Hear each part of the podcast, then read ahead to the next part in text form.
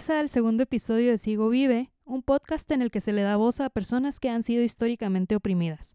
En este episodio escucharemos el análisis psicológico de mi testimonio y de mi agresor con dos psicólogas que son, bueno, excelentes. Una de ellas es mi terapeuta.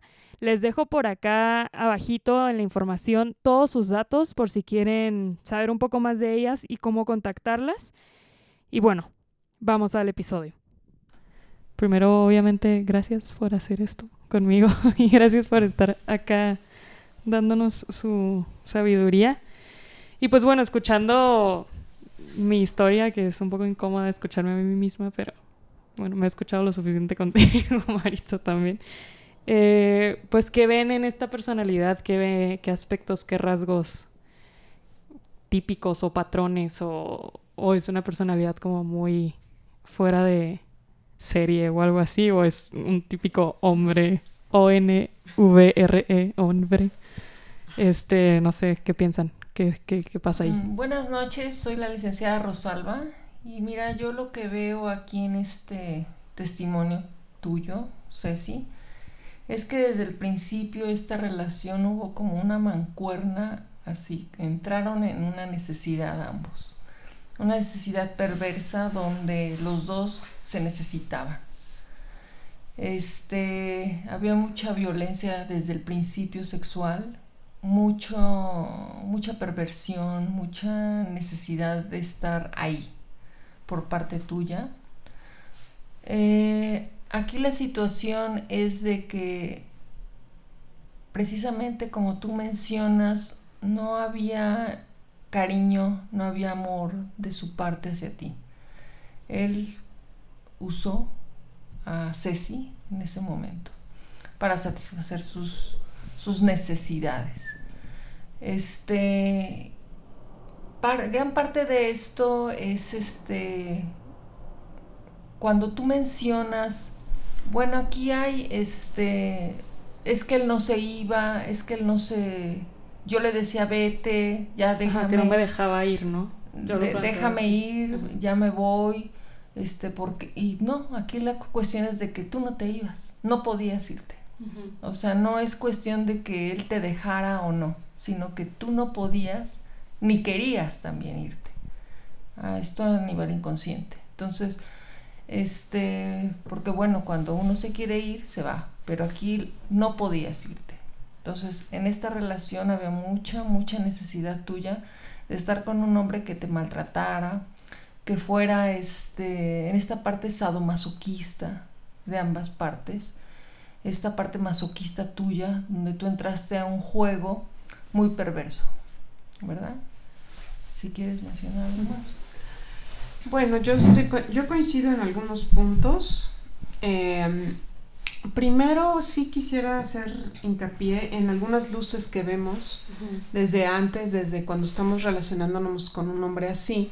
Hay algunas luces que se ven inconscientes, ¿no? Se ve que esta persona pues andaba saliendo con otras gentes, etcétera, pero la parte inconsciente no lo registra intentamos hacer una fantasía de esa relación y entonces ahí es donde las luces o los pequeños focos amarillos que nos muestran los borramos.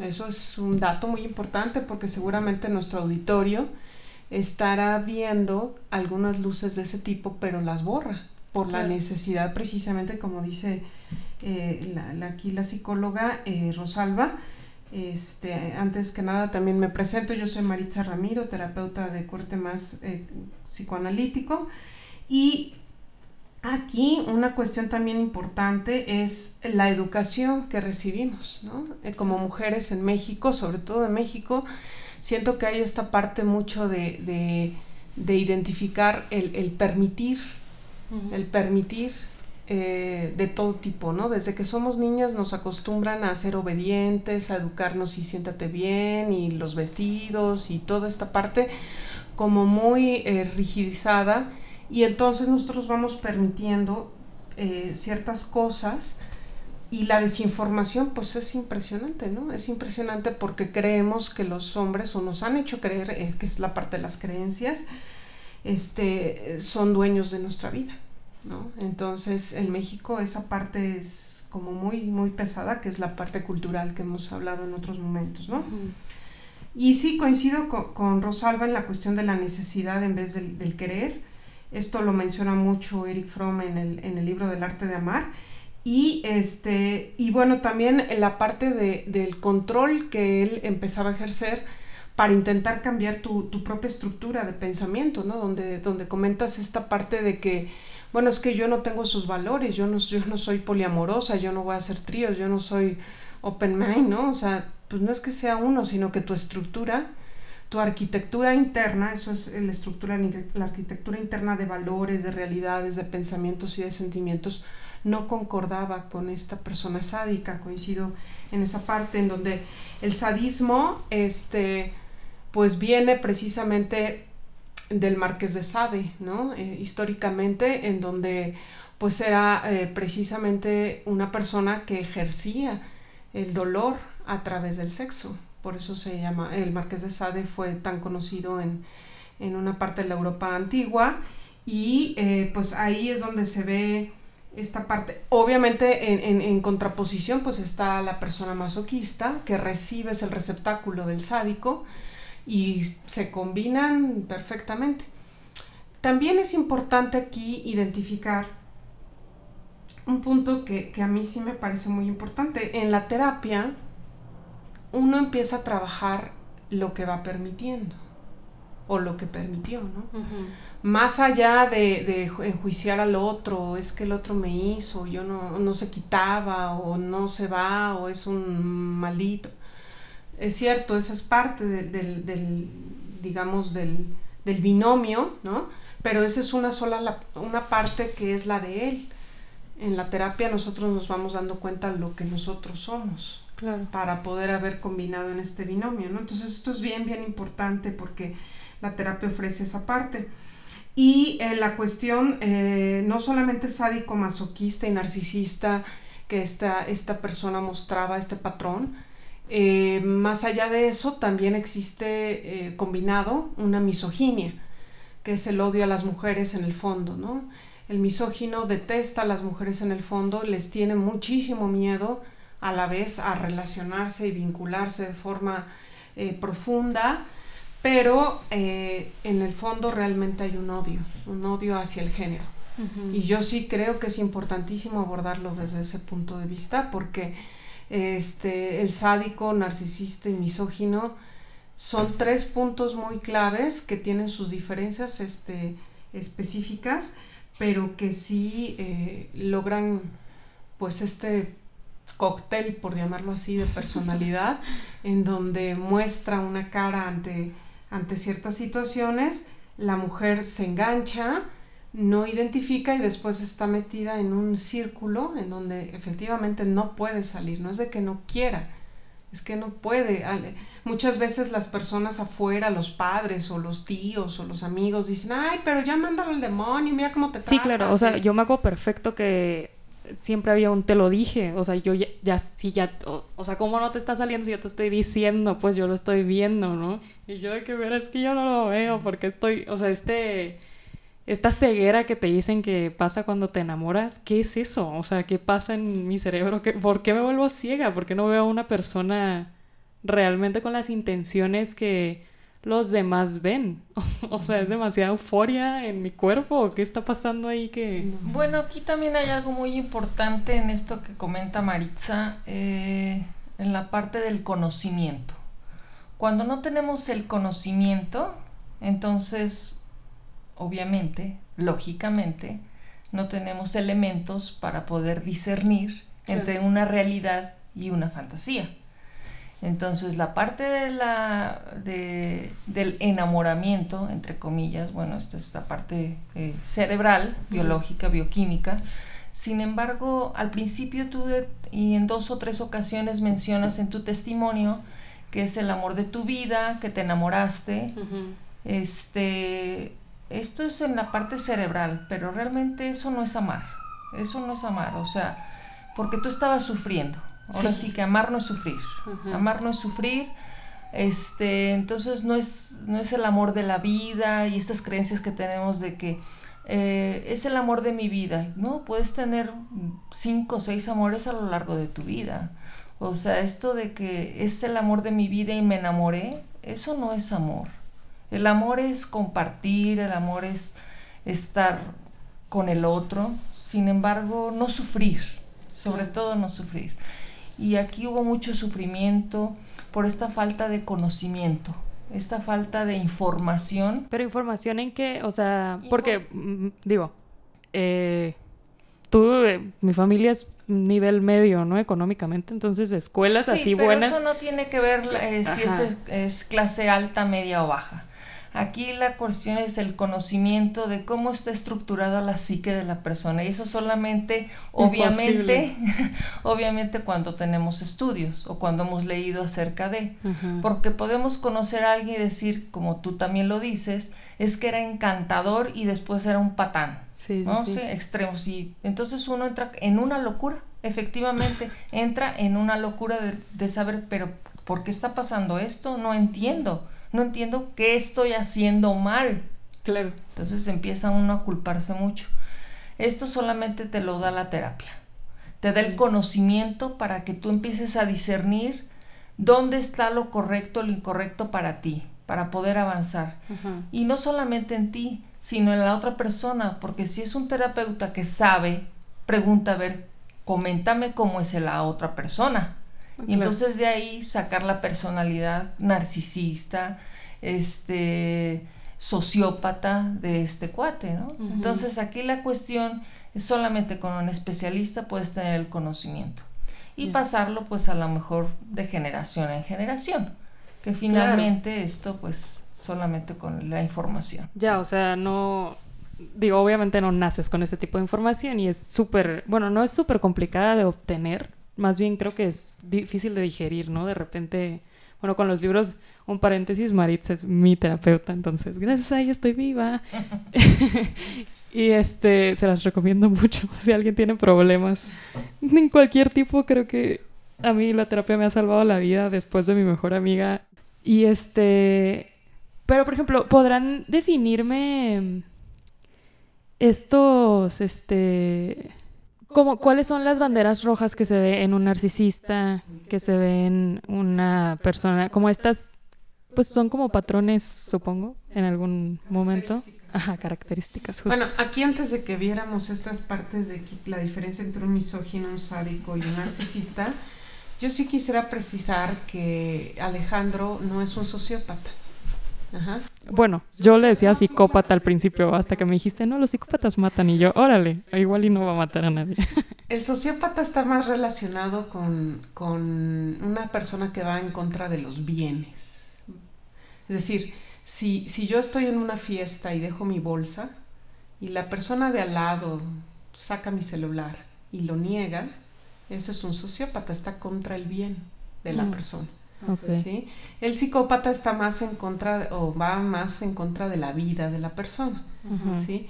Eh, si tiene bien es cierto, aquí hay que hacer una diferencia también muy importante para que el público lo entienda, es la diferencia entre núcleo y estructura. ¿sí? La estructura, repito, es la arquitectura interna con la que uno se construye o se destruye por la historia de vida, el testimonio, por la familia, por la comunidad, por los hermanos, los yo auxiliares que son los abuelos, los tíos, los primos, etc. Pero existen núcleos, núcleos, los núcleos son estos pedazos, por así decirlo, estos tintes específicos o pequeños que todos tenemos. Todos tenemos tintes de sádicos, todos tenemos tintes narcisistas, todos tenemos tintes misóginos o misántropos, muy- mujeres que van en contra odian a los hombres. Pero las, los núcleos o los pedazos, las pinceladas, no son estructura. Cuando ya son estructura, entonces el tipo sí está bien loco, ¿no? Entonces hay que reconocer muy bien los núcleos para poder identificar en una relación qué tan grande es el núcleo. O es una pequeña gota o de plano es un océano. Y Claro. si el océano te habla de que, de que esta persona tiene grandes núcleos, entonces hay que tener mucho cuidado para saber en- a cómo acotarse y cómo no relacionarse o identificar esos núcleos y decir, yo mejor aquí ni le entro, ¿no? Un núcleo, por ejemplo, del caso que acabas de presentar, pues es el, el, núcleo y el, la pincelada muy grande, un núcleo muy grande de infidelidades. ¿No? O sea, de deslealtad. Sí, que salió de una infidelidad para entrar a otra, ¿no? Es un núcleo desleal y lo tenía muy grande porque después andaba con Sofía y luego con Ana y luego contigo y entonces se hacía un núcleo muy grande. Entonces sí es importante identificar los núcleos para saber qué tan grandes o qué tan pequeños. A lo mejor yo tengo un núcleo sádico, porque todos lo tenemos. A lo mejor ella también y tú también. Pero si ese núcleo sádico es pequeño, puedo convivir puedo convivir, puedo poner ponerme un límite, decir, oye, no me gusta tu sadismo o lo que sea. Pero si el núcleo es muy grande, eso ya requiere un tratamiento específico y la persona debe de ser tratada para reducir el núcleo. Si no, entonces, pues la verdad, mejor ni entrarle. Ese sería mi comentario.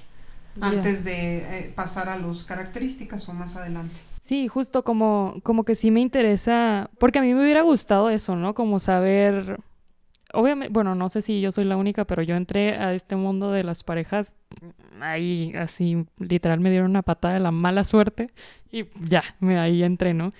Entonces como que no no nunca me he puesto ni a analizar con quién estoy ni a pensar antes de caer como en tobogán así, uh, ya no puedo salir de aquí porque ya estoy enamorada, ¿no? Y seguir como con este mito pues que ahora del enamoramiento supongo que ustedes lo ven muy distinto, pues porque al final, justo como que yo y pues no sé cuántas personas más, estamos más, eh, digo, ahorita con todo este tratamiento y proceso terapéutico ya no tanto, espero que ya no sea tan torpe, pero te vas mucho con lo que te lleva la cultura, ¿no? Y te llevan las películas y, Disney y Hollywood y estas, eh, pues, inventos de, del amor y cosas así, ¿no? Entonces, ¿qué, o sea, ¿qué, tienes que analizar antes de estar con alguien? O si es bueno analizar, este, analizar antes, o sea, como decir de que, ok, siento algo por esta persona, pero espérenme, pros y contras, ¿no? O, o ser tan analítico o no, o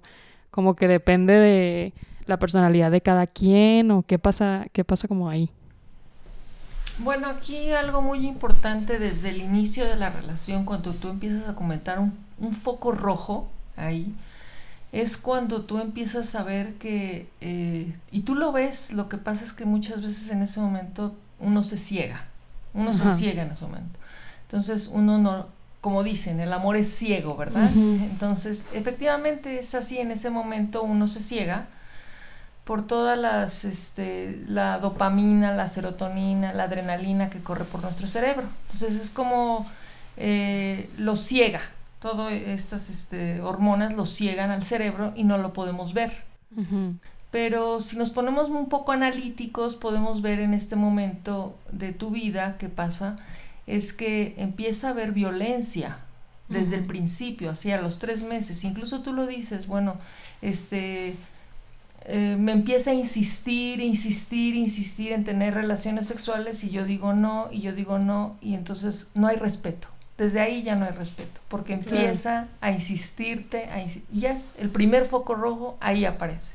Cuando no hay respeto por el derecho ajeno. Para empezar. Por supuesto. Sí, bueno, un foco rojo enorme, pero justo, si no lo veo, ¿qué hago? Bueno, comentarlo con alguien, alguien que está fuera de ti, tu, mejor amiga, tu mejor amigo, tu hermana, tu cuñado, no sé, alguien que tú sepas que es de mucha confianza y entonces esa persona te puede dar su punto de vista, pero finalmente la que decide eres tú. Sí, 100%. Sí, aquí también una cosa para complementar lo que estaba diciendo ahorita Rosalba es el, el punto en donde neurobiológicamente no podemos detener el enamoramiento. O sea, se enamoró Freud y se enamoró quien sea. O sea, no, eso es una cuestión neurobiológica. Que no puedes controlar, no puedes decirle, a ver, serotonina, no, no expandas cada vez que llego y, y, veo a ese hombre y entonces hay estas supuestas mariposas en el estómago. No es más que adrenalina y posibilidad de cópula. O sea, no hay mariposa.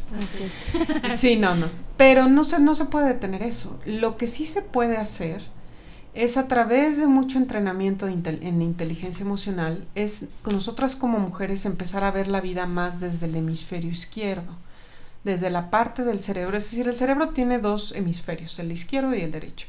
El izquierdo es una parte del cerebro más racional, más lógico, más de solución de problemas y toma de decisiones. Eh, si nosotros pusiéramos ahorita unos cátodos, a, un hombre y le preguntáramos qué es el aborto, el hombre contestaría con tres palabras, la mujer decide, por ejemplo, en tres frases, en tres palabras diría, y se le prendería el hemisferio izquierdo con estos cátodos, porque su, neurobiología está hecha para eso, está más en la razón que en la emoción, el hemisferio derecho, que, que digamos, domina neurobiológicamente más a la mujer. Entonces, si prendemos los cátodos y volvemos a preguntarle a una mujer, ¿qué piensas del aborto? No, bueno, el aborto es... Eh, y detalle. Por eso hablamos con las amigas a detalle. ¿Sí? Porque neurobiológicamente el, hemisferio derecho está hecho más para el detalle, más para la emoción, más para el sentimiento, más para la realidad subjetiva, que es más fantasiosa que la objetiva. ¿no?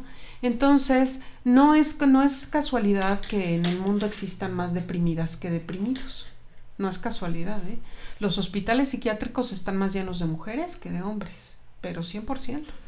Porque la emocionalidad puede rebasar si no está entrenada la persona o no está capacitada en una terapia eh, o coacheada para poder ir conteniendo estas emociones que se desbordan en cada momento y a cada rato.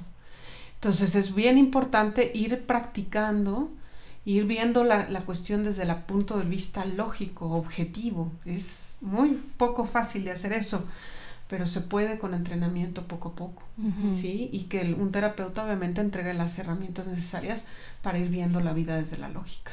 Claro. Y ahí salvaríamos muchos problemas. Me imagino, sí. Y bueno, en, por ejemplo, en este testimonio, ustedes que lo escuchan, Obviamente sin, sin, sin este intento de revictimizarme, ni nada. O sea, ¿qué focos rojos ven en este tipo de personalidad que, que como terapeutas dicen, a ver, aquí, aquí, aquí, aquí, aquí, era obvio, ¿no? O sea, digo, obviamente, este, pues a mis 19 y por todo lo que había pasado, pues para mí no era obvio, ¿no? Y pues yo no soy terapeuta, entonces obviamente no. Pero ustedes, ya viéndolo como terceras personas, que en este tipo de personalidad, ¿cómo definirían la personalidad de esta persona con los pocos rasgos que a lo mejor se escuchan dentro de esta historia? Porque también creo que hablo mucho de mí y de mi sentir y de cómo me trataba él, ¿no? Digo, esta... Y también qué piensan de esto de siempre hay dos versiones de cada historia, ¿no? Cuando se trata de este tipo de agresiones? Bueno, mira, yo lo que veo aquí en este en esta relación de pareja es que efectivamente hay dos versiones porque cada quien maneja una realidad diferente. Él maneja su realidad y tú manejas la tuya. Eso de que nos complementamos y somos medias naranjas y no, no. Tú tienes tu realidad ante un problema y él tiene su realidad ante otro problema. O sea, son diferentes diferentes completamente. Eh, esto no quiere decir que está bien o está mal, simplemente cada quien maneja su realidad desde diferente perspectiva. Su enfoque es totalmente diferente. El tuyo es muy idealista, o sea, idealizas mucho la relación desde el principio es así como que tu príncipe azul, este, los dos perros, la Disney, incluso este, lo llevas de viaje a lugares muy fantasiosos, ¿no? Disneylandia, Disney World y todas estas situaciones. O sea, donde tú idealizas la relación. Eh, una mujer donde su realidad no está bien planteada y precisamente por idealizarlo tanto, no te gusta la realidad, lo que tú estás viviendo realmente y por eso idealizas tanto y más a un hombre en este caso. Entonces, parte de tu parte de tu personalidad es un poco idealista. No podemos decir que toda. Esto obviamente este, Maritza te lo ha ido eh, te ha ido aterrizando a tu realidad para que tú veas cómo cómo es en sí Ceci, con sus pros y sus contras, con sus eh, áreas de oportunidad y sus todo esto, ¿no? Para tú poder levantar esa autoestima. pero gran parte es que la idealización está presente. ¿eh? Otra parte donde yo veo es esta, eh, donde hay que seguir trabajando mucho, es este, en, el, en la culpa. Ahí yo veo mucha culpa, me siento, o sea, veo que hay mucha culpa, me siento culpable de esto, me siento culpable de otro, o sea, hay mucha culpa. Entonces hay que eh, limar esta parte de culpa, es parte de tu responsabilidad, culpa, dejarla parte, o sea, no te ayuda a ti a crecer la culpa. Y entonces culpa hasta por si cometes algún error, es que yo te minimizas, te vienes para abajo, es mi culpa, perdón, perdón, perdón, perdón de qué, perdón de vivir o perdón. Sí, perdón es mi segundo apellido. Entonces aquí la culpa está muy intrínseca en ti. Entonces habrá que afinar estos detalles de la idealización, de la culpa y empezar a cambiar efectivamente esta parte de tu lógica, de tu cerebro izquierdo, a decir, a ver, ¿y por qué estoy pidiendo perdón? ¿O, por qué estoy este, culpándome de algo que, que no tiene sentido? Usar entonces el cerebro izquierdo para esta parte. parte de mi análisis. Sí, y este, eh, bueno, también un punto importante es eh, que la, los focos rojos no los alcanzamos a ver totalmente, no solamente por los núcleos que acaba de mencionar Rosalba en cuanto a la idealización, estas pinceladas de la idealización, sino también porque hay mucha historia de vida que no está resuelta. Mm, Eso es bien importante. Cuando nosotros no tenemos nuestra historia de vida resuelta de cosas anteriores, es decir, antes de los 19 en este caso, no, bueno, pues se junta la historia de vida, la historia novelada, que en psicoanálisis es lo que yo quiero escribir sobre esta relación, eso es bien importante. Una historia novelada que yo escribí desde antes y desde que el inconsciente lo conoció y se conectaron, eh, ahí yo ya escribí mi historia novelada, ¿no? Entonces es la historia de vida, luego la historia novelada, luego la realidad, ¿no? Entonces cae en varias, varias, varias cosas en donde, bueno, por, precisamente el choque de la realidad es lo que hace que uno enloquezca, ¿no? Porque la historia novelada choca con la historia real y la historia familiar también es otra historia que se entremezcla. No solamente la historia individual en la familia, tú con tu familia, sino la historia familiar de todos, ¿no? Que probablemente a lo mejor ahí, pues hay idealización con el padre, o con la madre, en este caso con el padre, ¿no?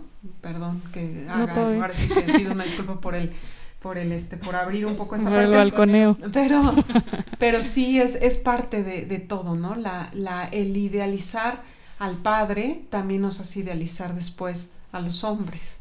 Claro. Sí, entonces es una es una constante que tenemos precisamente para eso se trabaja en terapia para ir quitando estos núcleos. Entonces, sí hay que identificar varias cosas, la historia particular, la historia familiar, la historia novelada y la historia real. Son esos cuatro partes. Órale.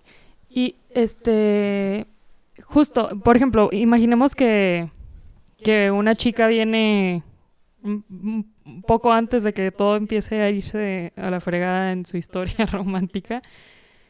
Este, numeren así los focos rojos que ustedes ven primero creo que tú numeraste uno muy importante que es el respeto, que no que no había, ¿no? Que desde que me insistía tanto y yo no yo le decía que no, no respeto eso, ¿no? ¿Qué otro foco rojo? Pues lo de las infidelidades. O sea, se veía, se daba cuenta, se notaba, ¿no? Que el chavo andaba con uno y con otro y que aquí que con la amiga andaba como picando en varios lugares. Otro foco rojo ahorita que estoy viendo, analizando, es esta parte del consumo de droga. Porque cuando está consumiendo, pues entonces anda en, no anda en realidad. Ok. El consumo de marihuana, de droga. El alcohol y la, el tabaco, que es también.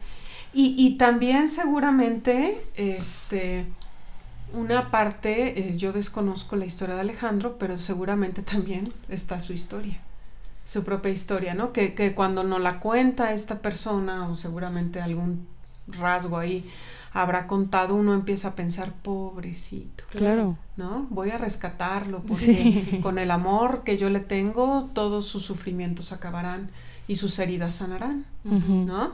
Entonces, así como que pensamos en este una palabra mía bastará para sanar su alma, ¿no? Sí, no, yo me sentía salvadora, porque también me acuerdo que sus papás me decían mucho como, ay, es que tú le haces mucho bien y tú lo cambiaste y eres a ti ya no sale tanto de fiesta y yo así fascinada, ¿no? Yo de que, uy, lo estoy salvando, y aparte como, pues me llevaba seis años y yo de que, wow, soy súper madura y qué increíble que yo pueda sacar a, a un hombre hecho y derecho de y lo pueda sacar a la sobriedad y cosas así. Y yo me lo creía, ¿no? Y era así, o sea, llegué a sentirme responsable, ¿no? Como, como, pues no sé si ser su mamá, pero un poco responsable ahí de, pues de él. Y, eso está, hasta ahora me da un poco de asco, incesto. no, no es cierto, pero... Este, no, y también es esta parte de, eh, yo pienso que tiene mucho que ver con la cuestión no solamente de salvar sino de lo que se llama ganancia secundaria.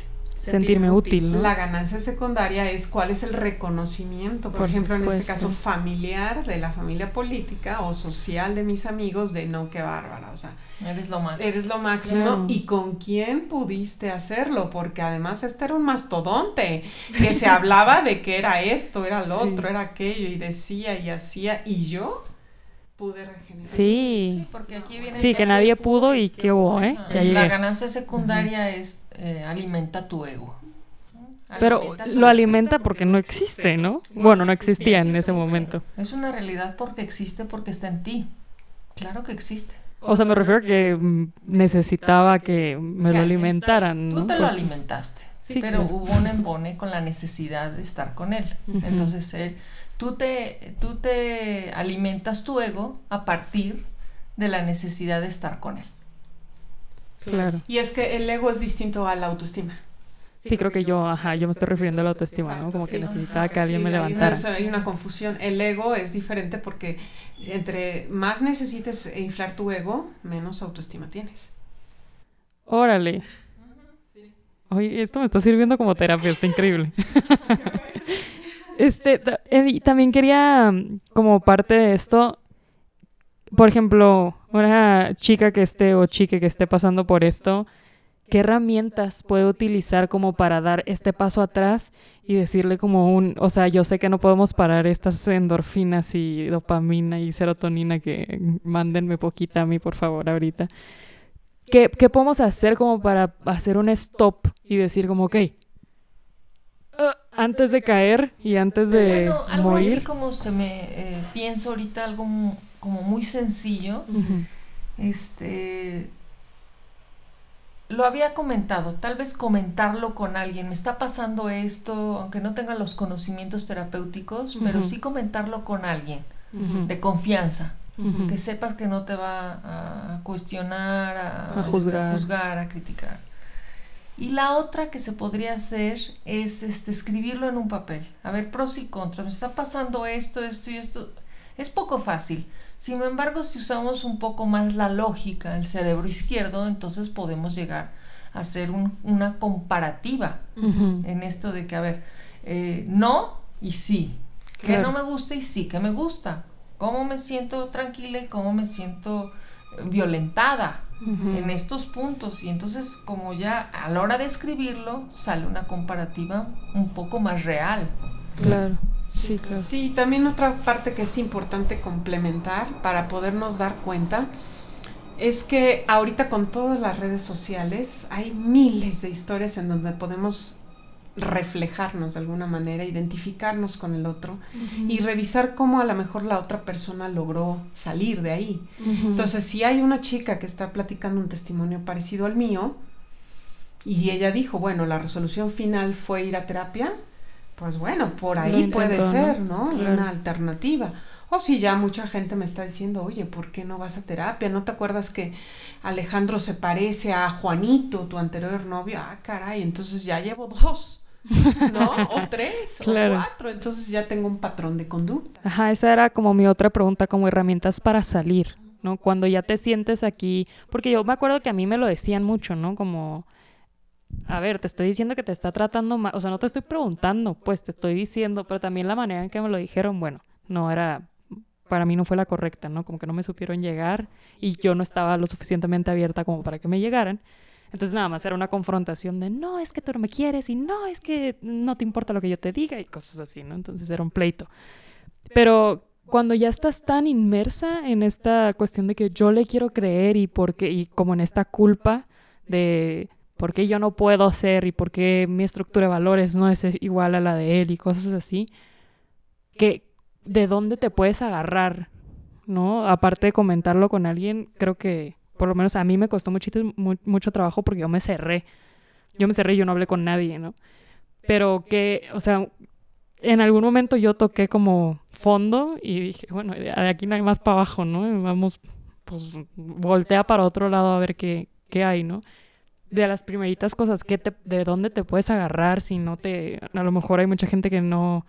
Luego hay gente que no confía en los terapeutas y que con tabús de que la psicología y los psicólogos es para... Yo tengo parientes, ¿no? Es para locos y es como, por favor, ayuda. Entonces, como que, ¿qué herramientas se pueden utilizar las mujeres o las personas que estén en una relación que apenas se están dando cuenta que les está haciendo daño y que están siendo violentadas o violentadas en, la, en la relación? ¿Qué pueden hacer? ¿A dónde se dirigen? ¿Qué prácticas diarias que puedan hacer como para ir empujándose poco a poco hasta que ya se puedan liberar de eso, ¿no? Afortunadamente ahorita existe más conocimiento, un poco más de conocimiento en esto de eh, como decía Maritza, de las redes sociales, hoy si ella fue a terapia, o el psicólogo, la psicóloga, este, el terapeuta, el analista, o sea, ya estamos más abiertos un poco a esto.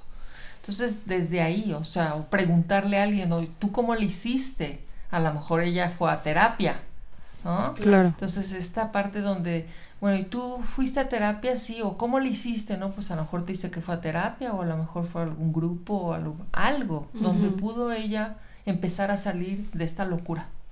Porque sí es una locura, ¿no? Porque yo me sentía loca, literal, yo, yo me sentía loca, o sea, yo pensé, yo sentía que estaba perdiendo la cabeza, literal. Y, y yo quisiera complementar un poco lo que decía Rosalba respecto a lo de, las, lo de la carta, o sea, de, ir escribiendo los pros y los contras ahí tú te puedes dar cuenta en ti misma, en la soledad de esta habitación, ¿no? Donde tú estás escribiendo, qué tan mal te sientes ahí. O sea, sí es bien importante. Si el malestar es, es muy permanente, es muy continuo, ojo, ese es un super foco rojo, ¿no? Eh, otra parte también muy importante que nos avisa este, el, el, el asunto de vivir una relación destructiva en este caso es el hecho del cuerpo. El cuerpo nunca miente. ¿No? Entonces el cuerpo manda señales, eh, dice por ahí Bach que eh, este terapeuta de las flores de Bach, precisamente por eso se llama así, eh, que el cuerpo grita lo que la boca calla, ¿no?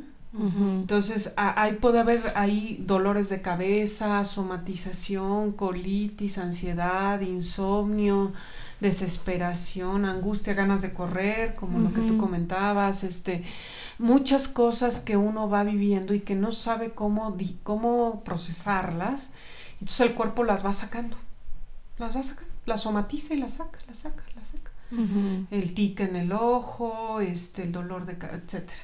O sea, sí es como usar mucho este hemisferio que dicen, ¿no? De la lógica y estar como muy consciente, como muy presente en ti, ¿no? Para Sí. sí, los focos rojos en esta parte del cuerpo, como dice Maritza, es este, a ver, me he estado dando un tic a cada rato. Estoy con él y, o dejo de estar con él por dos días, me está dando el, ¿por qué me está dando el tic? A lo mejor estoy muy ansiosa, ¿ah? o este, o dolores de cabeza muy fuerte, dolores de estómago, donde el miedo se va generalmente al estómago. Eh, dolores de oído, eh, no puedo dormir, no puedo comer, problemas de alimentación. Entonces, toda esta parte que dice Maritza del cuerpo, el cuerpo llama, el cuerpo avisa. Claro. Sí. También puede ser taquicardias. Bueno, o sea, me están definiendo. taquicardias, este, dolores en los pies o en las rodillas o en las piernas porque no hay soporte emocional o en la columna. No tenemos un soporte emocional, entonces no tenemos donde, donde sembrarnos, donde templarnos, ¿no? Este, también otro punto muy importante es esta parte donde eh, a veces no escuchamos lo que nos dice el otro. O sea, si vamos con una amiga y nos dice la amiga, ay amiga, pero qué delgada te ves. Y tú, ay no. Pero ¿por qué? O sea, te ve como que no has dormido. No, no, sí duermo muy bien. ¿no? Y entonces empezamos a negar. ¿no? esta, esta parte creo que también es importante. A veces escuchar lo que el otro nos dice, pues para ver si realmente sí me puedo hacer una revisión, o sea, una introspección, un, un, un como inventario, a ver me siento mal, este, algo me pasa, ¿no? Hay una parte también de los sentidos que se llama percepción.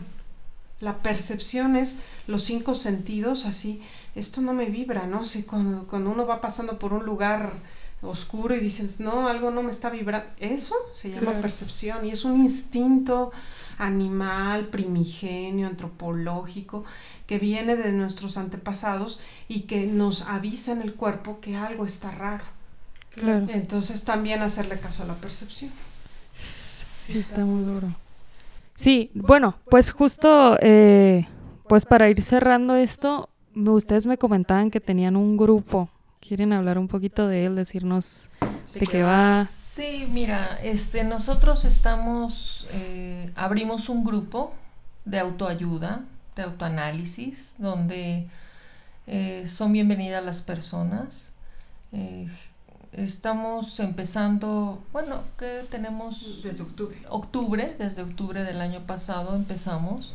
Vamos avanzando poco a poco, cada vez hay más este, ah, asistentes a nuestro grupo. ¿De qué se trata este grupo? Bueno, aquí compartimos experiencias, eh, testimonios, así como el tuyo, y de ahí este, podemos avanzar y apoyarnos unos a otras.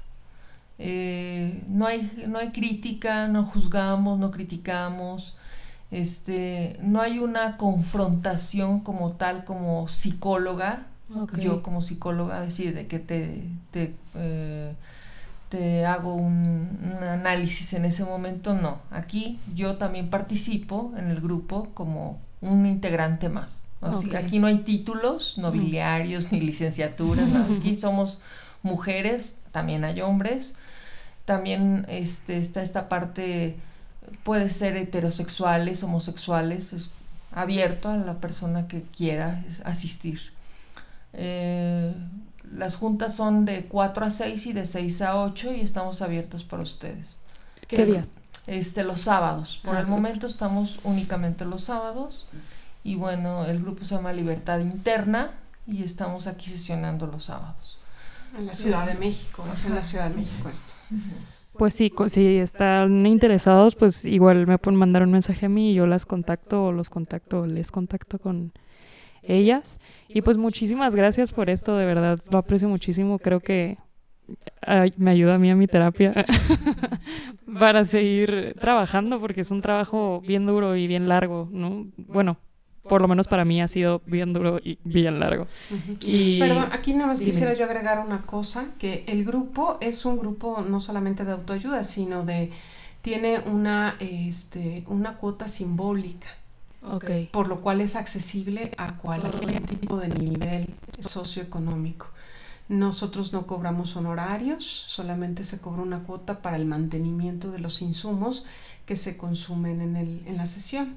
Esto es bien importante porque muchas veces no tenemos cómo acudir porque económicamente no nos alcanza, ¿no? Y la necesidad es mucha. Sí, sí, sí. Entonces eh, se abrió precisamente ese espacio para eso. Pues gracias por eso también. Gracias por todo su conocimiento que vierten aquí. Gracias por abrir este grupo que es súper necesita. A mí me hubiera encantado tenerlo ahí en Tijuana cuando estaba vuelta loca. Y pues muchas gracias por tomarse el tiempo de, de esto y pues justo Maritza y Rosalba nos van a estar acompañando en los en esta primera temporada de este podcast y muchas muchas gracias por esto. Gracias a ti, Ceci, por la invitación. Espero haya sido un episodio tan fructífero para ustedes como lo fue para mí. El siguiente viernes se estrena el próximo capítulo, en donde vamos a platicar un poco del contexto cultural, sociocultural de nuestro país y cómo hemos enfrentado las cosas como mujeres, ¿no? Entonces, bueno, los espero por allá. Gracias por escuchar.